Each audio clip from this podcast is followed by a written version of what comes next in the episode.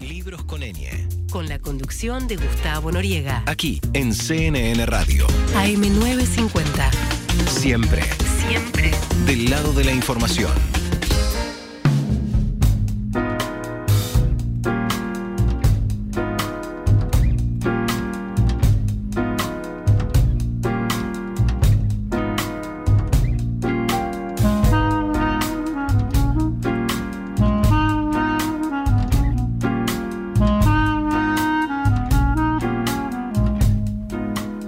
19.41, estamos en Libros con Eña, estamos en CNN Radio Argentina. El, me cuesta decir el libro del año porque lo empecé el, no sé, el 20 de diciembre, o sea que nos salió en diciembre, pero para mí ya es el, el libro del 2020.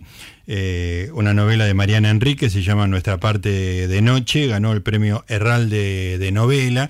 Lo primero que me llamó la atención del libro, antes de, leerlo, era que era una novela argentina de una escritora que yo ya conocía y, me gustaba, pero que tenía casi 700 páginas. Ahí ya había una cosa que para mí es seductor, ¿no? Un escritor argentino que escribe largo, ¿no? Bueno, entonces me sumergí en parte de mis vacaciones en el libro, este, y el, libro me agarró y no me soltó, y yo no lo solté al libro, con lo cual quedó en un estado bastante deteriorado, este, pero es totalmente culpa mía y como, como diría Luis Miguel, eh, echarle la culpa a la playa, porque este, el aire marino creo que lo, lo afectó bastante. Bueno, quiero hablar mucho de esta, de esta novela que me impactó muchísimo, que se llama Nuestra parte de noche, con su autora Mariana Enríquez, que nos está acompañando esta noche. Hola, ¿qué tal? ¿Cómo estás? Marianita, querida, ganaste el premio Herralde. ¿Qué es el premio Herralde? El premio Herralde es el premio que Editorial Anagrama da una vez por año sí. a una novela. Escritores eh, hispano... Hispano, parla, hispano escribientes. Hispano escribientes. Sí. Este, ¿Y vos habías mandado otras veces otras novelas tuyas a...? No. Era tu primer intento. Sí, sí. No tenía ninguna otra novela tampoco. Era la novela que tenía. Sí, pero no mando muchos premios, la verdad. Lo que pasa es que había algo en la, en, en no sé, en la, en la escala de la novela que me parecía que si la novela gustaba, eh, podía ser una, una buena novela de premio, una, novela pesada, quiero decir. Claro, sí, sí. como decir algo, como, un, como, como, decir, bueno, este es, un, es una novela donde yo cuento nada de lo que digo, para mí es una novela muy personal, pero no porque me haya pasado nada de lo que... quiero creer que no te pasó nada de todo eso. Pero es una novela que tiene como mi universo, mis obsesiones, mis lecturas, digamos, como y todo eso es, como una especie de síntesis. Tiene incorporado además partes de tu literatura previa. Hay cuentos que están casi metidos este, También. Eh, dentro del argumento, digamos, ¿no? Muy, muy bien metidos. Este. Entonces, por todas esas características y por la escala y el largo y que que, juega con varios géneros también, no todo dentro del fantástico y del terror, pero tiene partes que son como más, eh, tiene una parte muy Stephen King, tiene una parte medio Lovecraft, tiene una parte, eh, una falsa crónica periodística, como, me parecía que, es, que, era, que era una novela para, para premio que podía dar. Lo que pasa es que era también eh, el género, el terror fantástico, tiene como sus propios guetos. Claro. Y es difícil salirse de ese gueto y que te reconozcan. En, sobre todo en los premios literarios más o menos grandes o más o menos prestigiosos. Grandes digo de plata, prestigiosos digo todos los demás. Sí. Eh, que en general premian novelas realistas, porque es como el género adulto, entre comillas. Bueno, yo le decía a Mariana fuera de aire que había una cosa ambiciosa en el libro, este, que vos dijiste es un libro pesado, digamos, no, en, el, sentido de aburrido, sino que tiene volumen y tampoco en el sentido de las tres dimensiones, sino que ahí pasan muchas cosas y, de alguna manera hay un recorrido a lo largo del tiempo que abarca muchos mundos, muchos mundos que tienen que ver con Argentina, pero otros que tienen que ver con Inglaterra, Londres en la década del 70, eh, en los comienzos de la década del 70, finales del 60, ¿no? Más o menos. Eh, y en cada uno de esos mundos te sumergís y hay un hay una, un hilo fantástico que es muy, muy sobrecogedor y muy pesado. Este, y a mí esa, le decía Mariana, que esa ambición me gustaba, ¿no? Que, que- había como una. que me, me parecía muy llamativo respecto a la literatura argentina, que habitualmente uno lee cosas cortas, así, o cuentos o novelas de 200 páginas, con, muy tirada para el lado del costumbrismo o del, de que no haya grandes acciones, este, que la muerte por ahí es la coronación de toda una cosa y no una, un pájaro que te está arriba del hombro a lo largo de 700 páginas, digamos, Sí. ¿no? Este, así que esa ambición me parecía muy, muy atractiva. A mí, yo como lectora estaba también bastante cansada de, de leer eh, cosas minimalistas, em, sutiles, iceberg.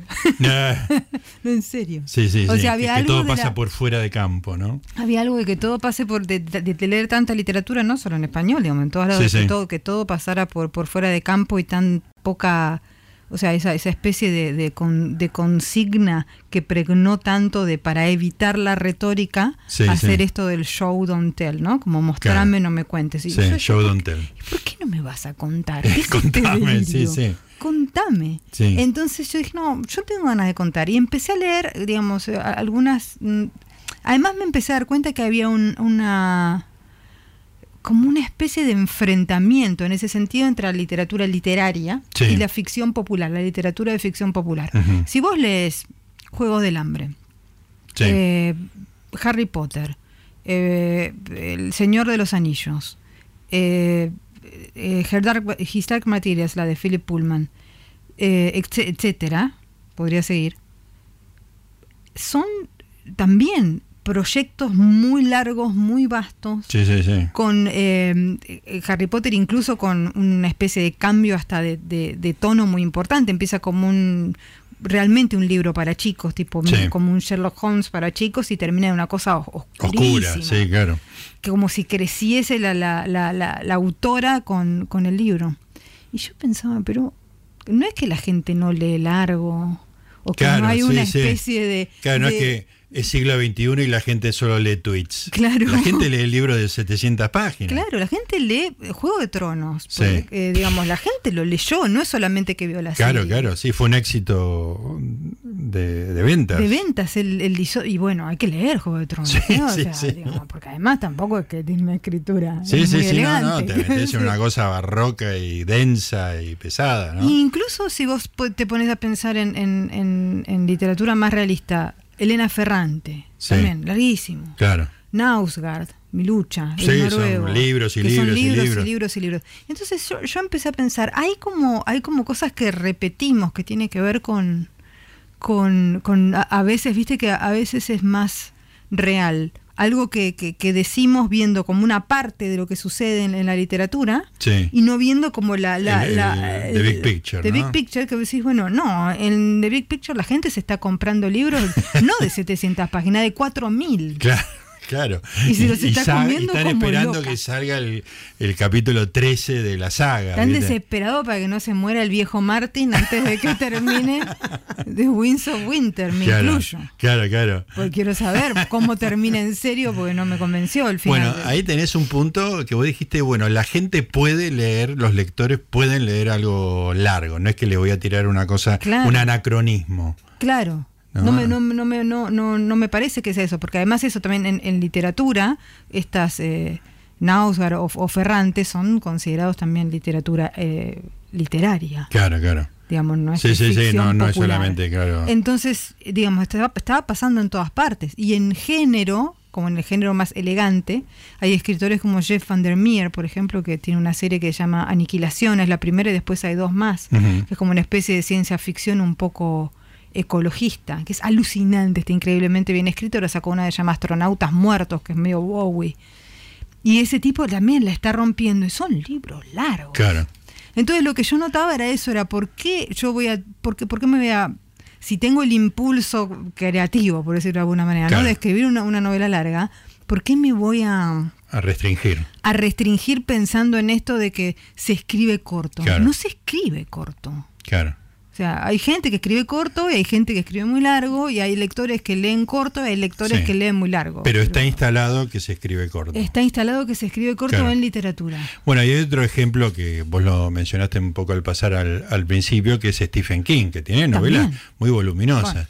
Yo cuando le, le describía a, a mi hijo mayor, que tiene 26 años y que es lector tuyo, este, yo estaba muy entusiasmado y le, escri- le escribía de mis vacaciones. Sí. Y le digo, eh, perdón por lo que voy a decir, pero este, espero que lo tomes. Dice, Está todo bien. es como que, le digo, es como que Mariana quiso escribir It en la Argentina y dio la talla. ¿Entendés? O sea, Sí, como sí. que una, un libro que es gigantesco, que tiene un millón de historias adentro, como It, Sí, ¿no? De Stephen King, estoy hablando de la novela de Stephen King. sí. Eh, y es muy ambicioso eso, ¿no? Y que el libro está a la altura de esa pretensión, digamos, ¿no? Sí. Este, hay una referencia, hay muchas referencias a Stephen King. Hay muchas. La más clara creo que es la segunda parte, que transcurre en los años 80 y que, y que es una referencia ahí en muchos sentidos, ¿no? Está la casa, que es como la casa de la calle, Sí. Eh, eh, la, la- la ca- la casa abandonada, el tema de esos chicos un poco sueltos. Están los padres, pero esa cosa que Sí, tiene sí, It, corretean por la calle los chicos y eh, arman una sociedad Sí. en la cual los adultos están casi excluidos. ¿no? Sí, y yo eso el- no me pareció, o sea, más allá de, de- de- de que It fue es como una especie de, homenaje o relectura, sin el payaso, ¿no? Sí. o sea, sin. Pero lo que sí me parecía absolutamente trasladable a la, a la Argentina era esa, esa, es- esa cosa de los chicos medio sueltos sin los padres. sí. Porque los años 80, con la crisis económica y toda la, di- digamos, de- después de la primavera alfonsinista, que es donde transcurre eso, los padres estaban súper en otra. Claro, aparte cortes de luz programados, falta de trabajo. Entonces los padres no, a, a los niños no era que los monitoreaban demasiado, porque o, si no estaban deprimidos, estaban buscando trabajo, estaban en, estaban discutiendo, era, era una, eh, era un momento donde no, no, no había el, el tiempo para mirar al chico y decir, ah, Sí, sí, sí. bueno, además te voy a prestar atención. claro, o vamos había- a hacer una salida familiar y la familia es... este, Había una urgencia así Claro. como que era y, y- y eso me pareció muy muy trasladable al clima de época. No me parecía que eso era un clima de época tan diferente. Eh, porque traté en, todas las, la- las partes, en la última parte que transcurre del 87 al 97, son casi los años 90, ¿no? Eh, también es en La Plata, y lo elegí porque La Plata era una ciudad universitaria que dentro de un- del país que estaba muy despolitizado era a lo mejor el único lugar donde había más Eso me- movimiento esa parte político. me encanta. Sí, después lo vamos a, Sí. a- a detenernos un poquito en eso. Pero para mí se parece a It, o sea, para mí la referencia Sí. era It, más allá de, de- de las referencias muy claras, digamos, ¿no? Sí. Como la casa, los chicos, un personaje que se llama Esteban. Sí. Este, me parecía que esa ambición por contar un montón de historias a lo largo de Sí. muchas páginas, ese espíritu narrativo eh, voraz. Sí, no, sí, me parece que estaba, que estaba ahí, que era un desafío grande, y como te dije, como, como le dije a, a mi hijo Francisco, el libro daba la talla, estaba a la altura de esa pretensión. Estamos Y es más conversando. corto. Y es más, es más corto que It, pero Sí. no mucho más corto. No, ¿eh? bueno, pero bastante más fuerte. Sí, sí, sí. Bueno, el próximo tiene que ser más largo que It. Nuestra parte de noche estamos hablando con Mariana Enríquez, premio Herralde, pero sobre todo una gran novela. Libros con ñ. Con la conducción de Gustavo Noriega. CNN Radio. AM950. Siempre Siempre. del lado de la información. Ahora, Mariana, una cosa es eh, decir voy a escribir un libro largo porque la gente lee, puede leer un libro largo, y otra cosa es escribirlo, ¿no? Sí, sí, esas son cosas que pensás después, en realidad. Cuando lo tenés ahí en la computadora y ves la cantidad de caracteres y decís, bueno, esto... O sea, vos arrancaste, ¿con qué idea arrancaste, digamos? La, la idea con la que... Había dos. Do- do- dos centrales fueron eh, las ideas con, con las que arranqué. La primera fue una influencia directa de una novela que a mí me gusta mucho, que es La, corre- la carretera de Cormac McCarthy. claro, sí. Y mm, el libro empieza con, como la carretera, con un papá y un hijo que hacen un, Sí, un un viaje. recorrido largo. es totalmente diferente hacia dónde van, porque van, no Y es una distopía, las sí, sí. circunstancias, todo. Pero había algo de la relación del padre y el hijo en, en la carretera, que era el padre enfermo y el, y el hijo que el padre no sabe exactamente cómo va a ser su futuro, o sea, a quién, cómo lo va a cuidar, si lo puede cuidar, si, en, si no es mejor, incluso hay varias veces que lo piensan en la carretera y en la novela, bueno, porque no nos morimos los dos Claro, y ya, ¿no? O sea, es como es más fácil que todo lo que tenemos, sí. que todo lo que tenemos por delante o del esfuerzo que Sí, va sí. a significar Es una, una- es una salida racional, digamos. Claro, de- para, para sacarte del destino que, que vas a, que, vas a tener. Y a mí eso me pareció una pregunta interesante sobre la paternidad en general, sobre la herencia en general, y, si- y si lo abrías un poco más sobre la historia, sobre, digamos, esta idea de, ¿es, absol- es eh, posible no repetir los errores? Digamos? Esto, y eso pe- pensado históricamente, pensado eh, filialmente, pensado políticamente Claro. incluso como salir de una historia, ¿no? Si uno está condenado a eso o no. Y lo segundo fue, creo, como la segunda imagen fue, esto no, no es hacer, bueno, a mí los spoilers no me interesan, pero por eso No, no, la- me parece que no, no tiene sentido hablar de spoiler en este caso. no. porque- En la novela hay un cuento, que es un cuento que está eh, en las cosas que perdimos en el fuego, que es la casa de Adela, casa de Adela, que está incluido. Porque yo, es, esa nena, que es una, una nena que desaparece dentro de una casa, desaparece en circunstancias que en el cuento nunca son explicadas, porque en el cuento la idea es que no sean explicadas. sí. Eh, y es una nena a, a la que le falta un brazo por una cosa que se explica en esta novela porque es no es la misma niña del cuento es una imagen era una imagen para mí un personaje que me costaba dejar cosa que no me pasa casi nunca yo termino algo y se acabó y ya Persiana. y persiana entonces que esta nena me siguiera rondando como una especie de fantasma dije bueno no esto es una es una exigencia de la ficción no es una exigencia esotérica Claro. digamos. En, en la ficción, est- este personaje es un personaje fuerte que exige o me está pidiendo de alguna manera o me está diciendo, había más ahí y lo podés continuar. Eh, y después se fueron ar- armando cosas, después em- empezó a aparecer la idea de el ocultismo inglés, que está mucho en la novela, la idea de poner, de usar el, ciertas cosas del folclore argentino eh, con otro tono, o sea, que aparezca San la Muerte, San Huesito, la brujería de Chiloé, o sea, usar el, el- el folk horror. Yo estaba Sí. como súper obsesionada en esa época con The Wicker Man y Sí, todo sí, eso, o sea, estaba como viendo en sesiones ese tipo, ese tipo de cosas. Y había, había algo como de la del miedo a lo que está antes, ¿no? O sea, a las creencias, a sacar, to- sacar todas esas creencias de, de la superstición y de la, y de la mm, no sé, como, como de algo un poco mm, eh, eh, devolverles la ese miedo antiguo que tienen Claro.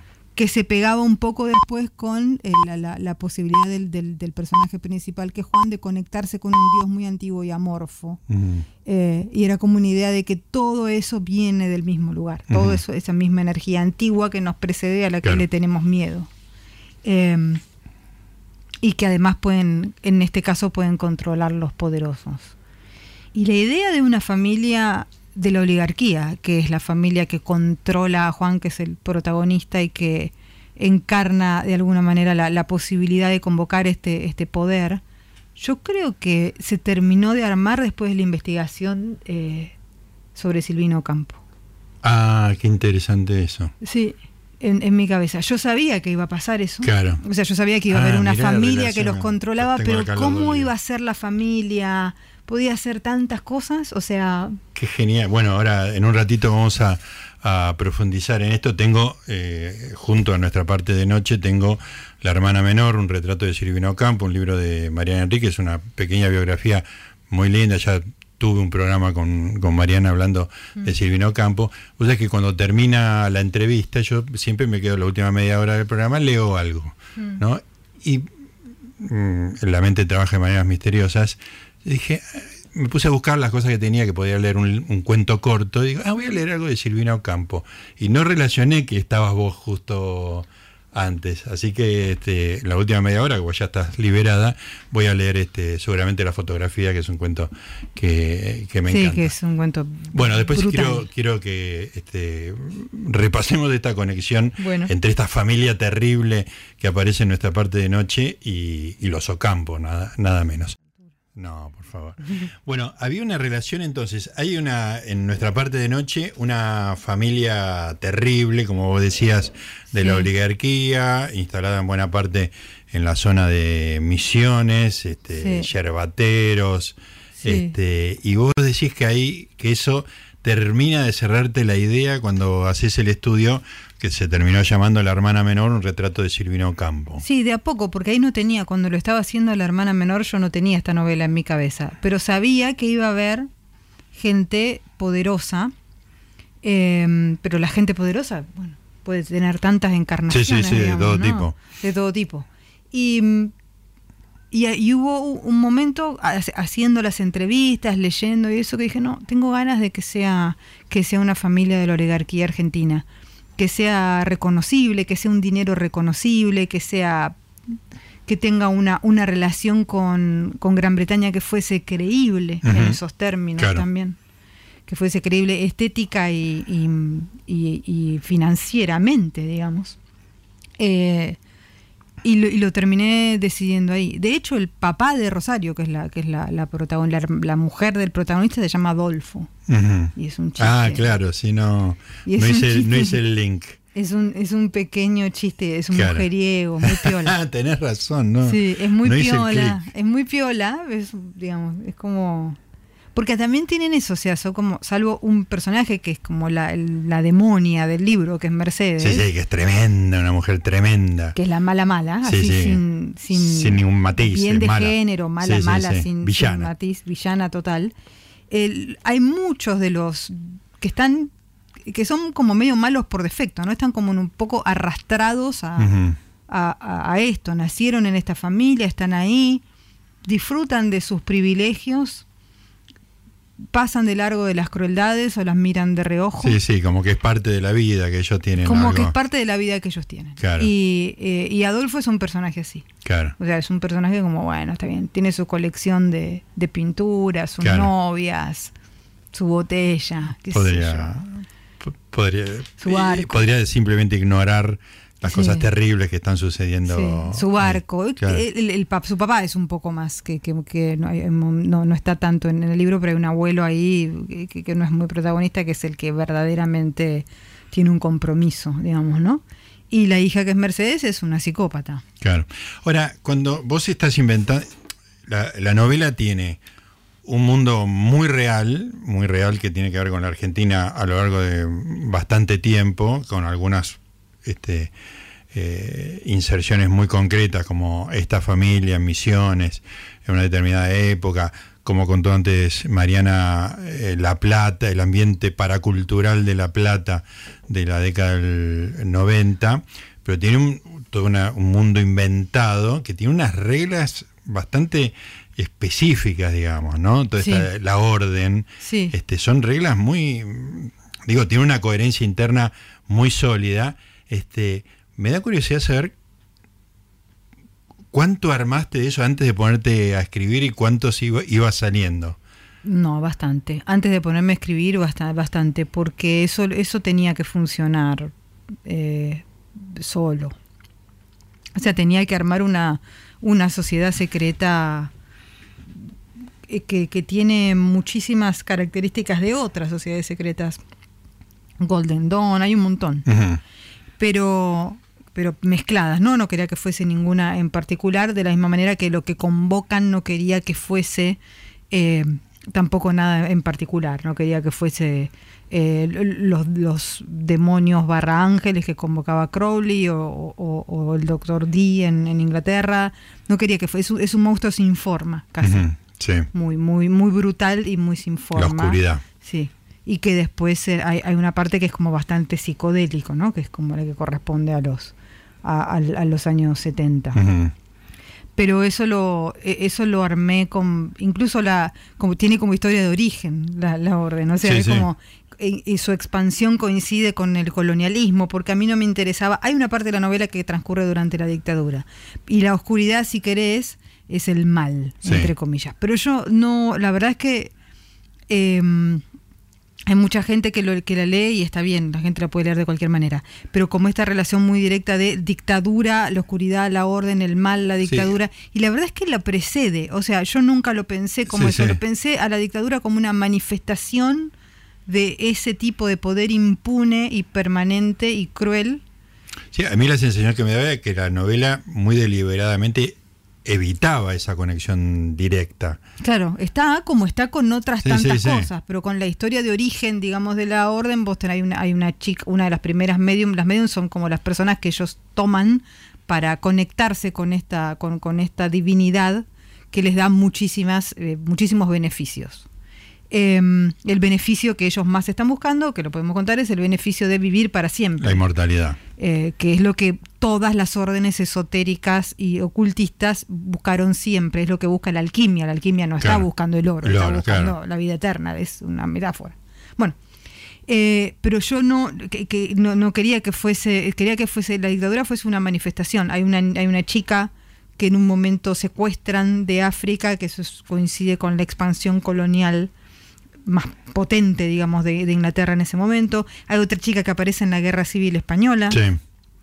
Esas Eh, historias me encantaban, era como, como diversificaciones, de, no, hay una trama central este, cronológica, el No. libro es una especie de rompecabezas, y cuando de repente va al origen de la, de la orden, Sí. era muy apasionante, era, digo, en el momento pensé que era todo cierto, digamos. Sí, sí, sí, no, no. no. En un, en un, en un, esa- esas fueron las partes cuando yo le estaba escribiendo que yo la pasaba mejor y que al mismo tiempo pensaba, esto no será muy indulgente, digamos, porque el lector, digamos, hacer una, viste, una inmersión espeleológica en la historia de una orden ocultista. No, para mí fue que no un gran momento, sí. Digamos, es muy depende del lector que tengas. Pero yo dije, bueno, el lector está leyendo, este, el pacto con el lector es una novela que tiene como un tono muy, muy realista y que cuando va hacia el fantástico va a un fantástico muy elevado, o sea, muy avanzado. Hay, se convocan demonios. Sí, sí, sí, no, es- no, hay pudor. No hay pudor. Sí. La gente busca la vida eterna, la Sí, gente sí. busca transmutar de un cuerpo al otro, o sea, no, no es este, no es más o menos, no Claro, es claro. tímido. Sí, sí, no, es un, un terror que no le da vergüenza del género, digamos, Claro. ¿no? Entonces, al no ser tímido, yo dije, bueno, si esto, y cuando, y, y la- y las escenas como de, de violencia son muy violentas Sí, de también. eso te quiero hablar también. Entonces, como dije, no, si no es tímido en todo eso, ¿por qué va a ser tímido como en esta parte de contarlo todo y de ofrecerle al lector, miren, esto con lo que estamos lidiando es esta gente, esto es lo que esta gente hace? Claro. Y lo viene haciendo hace un montón de tiempo Sí. y que en un momento coincida con la Argentina, con la dictadura y con ese momento, bueno, es una manifestación más de este poder impune que está relacionado siempre con la, con, con la expansión económica también. eh, y que bueno, se manifiesta de esta manera en este momento histórico determinado, pero sigue. Claro, Digamos, si ellos siguiesen ahora, que yo no lo sé, sí. bueno, no sé en dónde estarán, pero, pero digamos, pero Escúchame, y los momentos históricos concretos en los cuales vos te anclás eh, son, bueno, el de La Plata lo viviste, sí. ah, y el de Inglaterra no por edad. No, por edad no. Pero, Pero- es una época que me fascina, entonces tenía La tenés bien mucha estudiada. información. Sí, es una época que tenía mucha mucha información. Y que es además el momento en que ese 68, 70 y pico, que me interesaba, casi todos son cambios de década. Sí. Eso, eso fue, no, no fue muy buscado, pero cuando ocurrió fui consciente y como que lo, lo, lo seguí. Y es el momento como que los años 60 termina el momento más naive del sueño hippie, ¿no?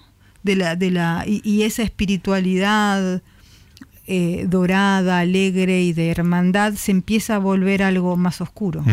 Porque las drogas le empiezan a deteriorar a la gente, porque... Hay una seguidilla de muerte, digo, en la- bueno, en la vida real, digamos. lo- ¿no? lo- lo- los Manson, Manson, Altamont. eh, eh, Altamont está, bueno, también está como eh, se empieza a revelar lo que está pasando en Vietnam, o sea, es como una especie de que los padres ya son criminales, o sea, más que otra cosa. Y y además el, el hecho totalmente humano de que la búsqueda de espiritualidad, digamos, no todo el mundo busca una espiritualidad que lo que lo conecte con la paz. Claro. No necesariamente, claro, no, era un sine qua non de, No, claro, hay de la espiritualidad. Claro, y que y con este contexto empieza a haber espiritualidades oscuras. Desde eh, esto, Manson o el proceso, Sí, que era una, una secta muy, muy heavy inglesa, eh, hasta eh, cosas, jugueteos con eso. Los Rolling Stones en ese momento, Kenneth Anger, eh, Anton LaVey con la iglesia de Satanás en San Francisco, Claro, que creo que la funda en el 68 o, ses- o 69, era en Cana él además. Mira, Eh, y, y, y, bueno, y Led Zeppelin. Claro, claro, todo el- lo oscuro también tiene su... Claro. No es todo flower power. No es todo claro. Y bueno, Claro. incluso los Beatles en, en, en ¿cómo se llama? En, en, en Sgt. Pepper ponen a, a Lester Crowley, que es un ocultista súper pesado, Claro. entre todos esos personajes que están la en la tapa. de Sgt. Pepper. Claro. Y lo dice una persona que no puede escuchar a los Beatles jamás.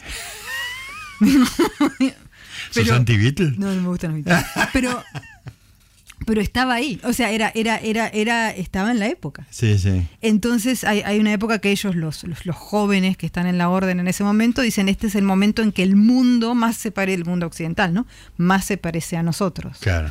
Entonces están súper camuflados, ellos no tienen problema, hacen sus cosas y qué sé yo, es lo mismo que está haciendo todo joven, está jugueteando con las mismas cosas. Hablemos un poquito de esa cultura de La Plata. Aparece el SIDA Sí, este, y aparece toda una cosa contracultural muy de sótano, muy oculta, pero sí. con una vivacidad muy impresionante en la novela, por lo menos. Sí, es la que la que conocí yo, o sea, hay, como el mito de la de la del under argentino es de los 80, pero yo era muy chica para el under de los 80. Ujú. Aunque mm, digamos, yo me- alguna vez me escapé a ver cosas y aquello, pero no, pero no participé de eso. Pero los 90 en La Plata escapaba sí. como los chiquitos de, de esta novela. Sí, pero a ver a The Cure. Otra cosa oscura también. un poco más salvaje, eso fue como muy salvaje. Bueno, pero Estuvi- ¿Estuviste en Ferro cuando, cuando Sí, invadieron la sí, cancha y, y tenía- robaban todas las zapatillas habidas y por sí, haber? tenía 13 años. Uf, Pero no, no vi mucho, vi, No o viste sea, bien. no vi mucho qué pasó. Vi Claro. los incendios como en, la, en, la- en las plateas y me asusté, pero, pero Claro. después Yo estaba al- pesado. Pero, Yo fui al día siguiente y no pasó nada. sí, Pues yo no tenía 13 años, tenía, no sé, 50 ya. Estaba Siempre pesado. fui viejo. estaba pesado, pero no me acuerdo bien. Eh, o sea, creo que estaba más nerviosa yo por haberme escapado que, Por tu... que porque mirando alrededor que estaba pasando, aventura, digamos, claro. no, así que no, no me acuerdo mucho. Bueno, pero volvamos a, Bueno, a La Plata. Pero la cuestión es que La Plata era, era un lugar, era mm, un lugar, eh, primero, bueno, es, la- es una ciudad universitaria, ¿no? Y en, en ese sentido, eh, en un, estaba bastante más politizado que el resto de la del país. Era el gobernador Dualde la Claro. mayor parte del tiempo. Había prohibido el alcohol en un momento. La policía era recontrapesada. La policía en los estaba- 80 también era recontrapesada, o sea, con, con la, la- la policía de Alfonsín también era recontrapesada. Sí, claro. O sea, tarda mucho en, en- en la, la policía y en La Plata, como era la capital de la provincia, tarda mucho en dejar las racias y, y en dejar. ¿No estaba el proyecto eso. en esa época de limitar la hora de las, Sí. de las salidas? Sí. Que estaba la canción esta, ¿te, te, te acordás? No me acuerdo con el mono relojero, que era Andate a dormir vos, yo quiero De estar de la cabeza, de Capanga. sí. Era eso. Y se, Claro. entonces se vendían en kioscos, Claro. había como toda una red clandestina y eso favorecía muchísimo como cierta efervescencia que había por ahí de bandas, si vos pensás era Peligrosos Gorriones, era como la última, la, la- la última época fuerte del, del, de- del indie. Ujú. Eh, bueno, ahora también. Sí, hay un resurgimiento Ahora hay con un el resurgimiento Mató y con todo el eso. mató y todo eso, pero Claro. pasaba eso en, en La Plata. Y el SIDA está porque, bueno, primero porque yo lo viví, y segundo porque quería que el despertar sexual de estos chicos estuviera relacionado con, primero con lo que pasaba realmente, creo que no hay... Hay, hay, hay bastante literatura sobre SIDA, pero no, no tanta a lo mejor vista desde, desde una posición que, que no tenga que ver con qué le pasaba al cuerpo del que está escribiendo. Claro. Quiero decir, hay muchísima que, que es muy buena. Autoficción sobre el SIDA, está el, está el libro de Pablo Pérez, el libro de Marta Dillon. eh, hay, hay algún libro de Claudio Seiger también creo que lo trata como, como más periféricamente, pero que está. Pero, pero en general es como que lo que los, los que les pasa en los cuerpos. Yo quería contarlo como un estado de época. Mm. O sea, todos estos chicos que se iniciaban sexualmente y tenían terror. Ya el terror normal que tenés Sí, de iniciarte sí. sexualmente. Ya eso ya es un. Estás metiéndote en un mundo desconocido e inquietante, que además ahora te puede matar. te puede matar. Y, y, y además em, hay un personaje que es Pablo, que es, que es gay, y que em, él se inicia sexualmente con muchísima libertad, como, como, como un hombre gay, vive muerto de miedo a ver si se, se tiene el bicho, ¿no? Claro, como claro. decíamos en esa época. Y, era una época además donde la, la gente, toda la gente le tenía muchísimo miedo. Yo me acuerdo que teníamos un, en La Plata había un vecino que, que, que, que tenía sida, que era un kiosquero, que nadie lo quería enterrar. Pasaban Ay, cosas así. Es como la peste negra de. Era, era un poco así, o sea, 1400. no conseguía, la familia estaba desesperada porque no conseguían una, una, una cochería, digamos, que, que lo quisiera Impresionante. que lo quisiera enterrar. O, o- o por ahí iban a conseguir una con muchísima más plata, pero Sí, para sí, la sí. plata que ellos tenían no, no conseguían, era todo muy denso. Entonces la novela ya es de por sí muy densa y, y es una novela que también habla mucho de la enfermedad y de los cuerpos enfermos. Y ahí me parecía que había un momento que, que se pegaba directamente con, con la realidad. Es una novela don- donde más hay mucha circulación de deseo, quiero decir, los, los personajes tienen mucho sexo y no tienen mucho sexo heteronormativo, digamos, Claro. ¿no? O sea, están a veces con Sí, sí, hombres, a es veces muy, con es mujeres. muy es como- impactante eso cuando empezás la novela y Muy "Pero ¿cómo? variado. este iba para acá, iba para allá. Este. Es muy variado todo. Estamos con Mariana Enríquez, eh, autora de nuestra parte de noche, la novela que ganó el Premio Real de Novela. Mariana, hablabas hace un rato de las cosas que le pasan al cuerpo, te referías al SIDA, Sí. pero una parte muy importante de la novela y en general de tu literatura, de, la- muchos de tus cuentos, Sí. son las cosas que le pueden pasar al cuerpo. Sí. ¿no? Este, como, como, como la filmografía de, no sé, de Cronenberg, ¿no? Que uno, el cuerpo es una cosa que, que da por sentada este, con cierta normalidad hasta que se enferma de algo o se fractura algo. Sí. Este, pero vos en tu literatura eh, contás que le pueden, que es increíble que a, a una pierna le pueda pasar lo mismo que a un pedazo de madera, digamos, ¿no? Esa sensación de angustia me provoca. Y en el libro tenés un par de, hay algunas escenas que en algún momento dejé el libro y no sé si te puteé o, o dije no, no, no, no, no, puedo, no puedo estar leyendo esto. Eh, te- solo para darte una palabra clave te digo vidrios. Ah, sí, bueno. Es una escena tremenda, tremenda que nada, después este la, la superé, digamos, ¿no? Sí, Pero sí. Me, me generó un- una angustia espantosa, digamos, ¿no? Sí, Este- es muy violenta. Hay varias escenas muy violentas. Sí. El vidrio a mí me, me- me genera un, un terror, digamos, como particular. particular, digamos, ¿no? Y Sí. había como algo tremendo Sí, ahí, es ¿no? fea, es fea, de es que, fea, de que es el cuerpo es pasible de ser desintegrado en vida, digamos, ¿no? Esa, esa idea me, Sí, me angustia más allá del tema del dolor, ¿no? sí, sí, sí. Pero hay varios, cuer- digamos, hay varios cuerpos que sufren. Sí. Eh, Porque mm, eh, además es algo que a mí literariamente me, me interesa como, como personaje. O sea, la, la, la- trabajar e inventar un personaje que carga con un cuerpo que, que le falla. Eh, con un cuerpo que, que sufre, que tiene que... mm, O sea, que está acostumbrado a eso también, digamos, ¿no? O sea, como... como Que lo tiene, que tiene que- que- incorporado que hay algo que no funciona. Sí, sí. O que hay- duele, O, o- que duele. Y hay, y hay mucha, yo leo mucho y también en películas y todo eso pasa, ¿no? Que hay una, una cosa muy romántica con el enfermo, Ujú. ¿no? Como que el enfermo es muy es heroico y no sé qué. Y este no. No, no, no, sí. este no, este está odiado. Sí. Este- Y él solo no. Adela también, que es la, que es la, La- nena la- que, la que le falta, que le falta el bracito. que le falta el bracito, se lo recontrabanca y ella es una Sí, dura y es, y es actitud. como muy piola. Pero mil veces preferiría tener el brazo. Claro. decir. O sea, como hay algo de. Y, y- y después Pablo, que Pa- Pablo no se enferma de SIDA, pero vive en ese mundo, en un momento, Pablo eh, daría cualquier cosa para que sus amigos no estuvieran enfermos y se murieran. Quiero decir, como hay algo ahí muchísimo más rebelde ante eso que una que, que una mirada eh, cómo decirte como muy muy este para mí muy paternalista sobre so- sobre so- sobre cómo nosotros queremos que como no queremos que nos molesten los enfermos Sí, ¿no? claro. entonces como que no queremos que nos molesten con su mal humor Sí. con su inquietud con su miedo con su con nada y vo- vos los ten- te los tenés que bancar Claro. si los querés Sí. y son tus amigos. Por eso también eh, Juan, que es el que está enfermo, el, el personaje principal que está enfermo, yo le armé como sus amigos, que son Esteban y Tali, que son muy claros con, con la enfermedad de él. O sea, son como lo bancan, lo, Sí.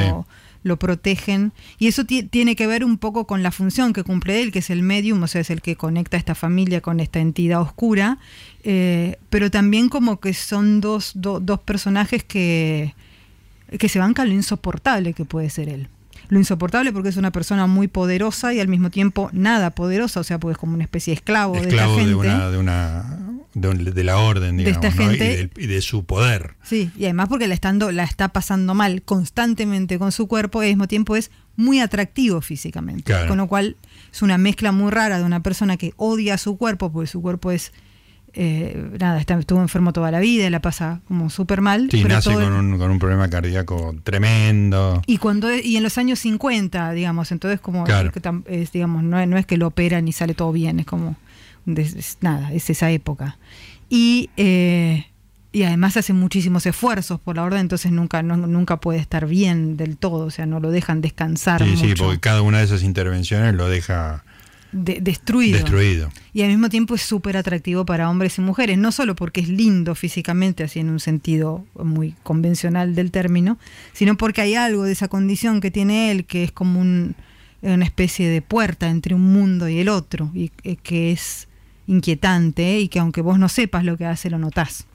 Digamos, eso es lo que ocurre y por eso Sí. todo el mundo está como, como eh, se siente atraído por él. Entonces eh, yo tenía ganas de trabajar un poco con esas, con esas psicologías que no son tan puras, digamos, ¿no? Que son como más, per- más este nada, que son personajes más difíciles de manejar. Tenía mucha ganas de escribir personajes, la verdad, cuando escribí esta novela. ¿Cuánto tiempo te llevó a escribirla? Tres años aproximadamente. años. Aproximadamente. La idea a lo mejor la tenía antes, quiero Sí. decir, pero de trabajo como de sentarse Sentarte y escribir. más o menos todos los días o, o- Y, la estructura de rompecabezas con los este, distintos No, eso- épocas. Eso lo tenía pensado desde siempre, pero lo que pasa es que fue cambiando. Mm. O sea, yo lo que quería era hacer como una especie de, de- de cuatro novelas de, de terror con diferentes ondas que estuviesen comunicadas entre sí. Después te- termino, es un lo que lo que ocurre es que son cuatro partes que son como distintos tipos de terror y que están comunicados entre sí, pero no son independientes. Claro.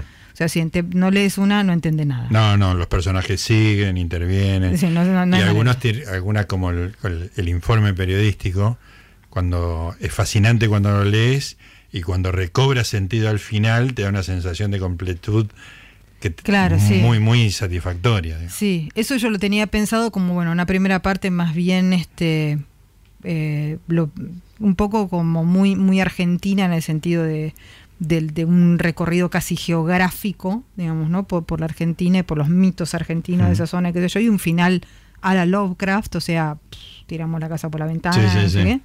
La segunda parte, una parte esa muy, muy Stephen King y, y así muy cruel también, pues It lo que tiene es es muy cruel Sí, sí, es también, es, muy tremendo, cruel con tremendo. los chicos y yo Claro. que, digamos eh, eso, los chicos la pasan pésimo.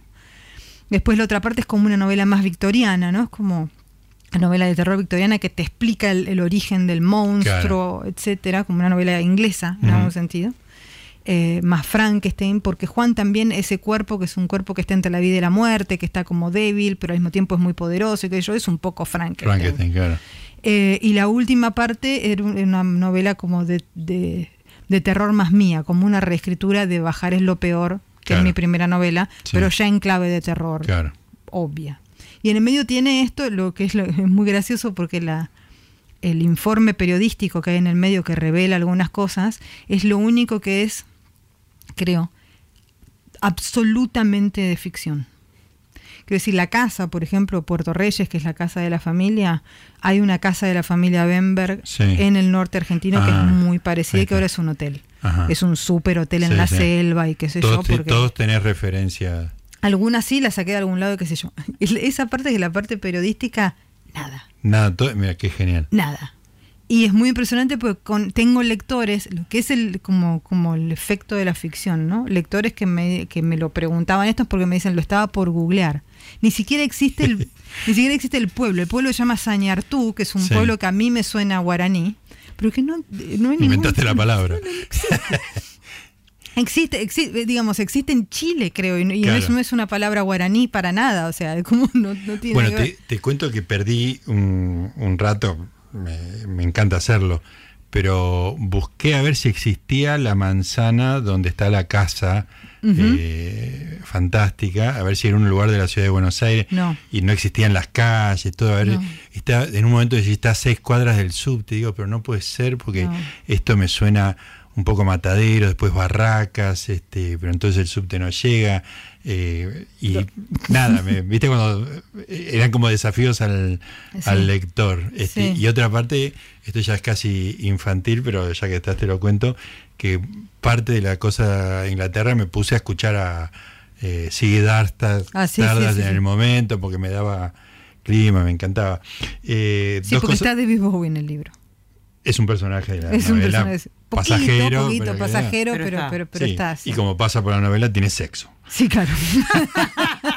No podía faltar. Hay mucho Escuchame. sexo en el libro. Porque Sí. también me pasaba eso, ¿no? Como leía muchas novelas sin sexo, también me parece un poco Sí. aburrido. Vamos para adelante. Escúchame, dos últimas cosas para, para liberarte. Hablame un poquito de la tapa, porque yo imagino que este es Juan. Sí, bueno, no es, pero, pero es una, es una pintura de Alexandre Cabanel que se llama El Ángel Caído, es un, es Satanás. Es una, es medio bleikiana, digamos, pero es un pintor eh, del siglo XIX francés. Y eso fue, la verdad, la diseñadora de anagrama. Te mostró esto y dijiste sí. Sí, no hubo mucho, yo propuse algunas cosas como más locas Ajá. y por ahí más relacionados con Adela y como con, con esa zona. Claro. Y me acuerdo de la, la diseñadora anagrama o la editora, no me acuerdo cuál las dos, me dice, no, tenemos que poner algo como más clásico, más, más power y que tenga que ver más con, con- con Juan, que es el personaje principal. Y encontraron eso, pero el de, pero la, si ves la pintura entera no es así. Ajá. No te da esa idea. Es Claro. una pintura de cuerpo entero, es, es, la- es- es Satanás recién caído Claro. en un, sobre una piedra. Está súper fuerte, arriba una piedra, hasta qué sé yo. Pero no es, pero, pero no es como ese ojo así entre Claro. dramático y rabioso que, es el que Claro. ves ahí. Pero ella dijo, no, es el detalle este.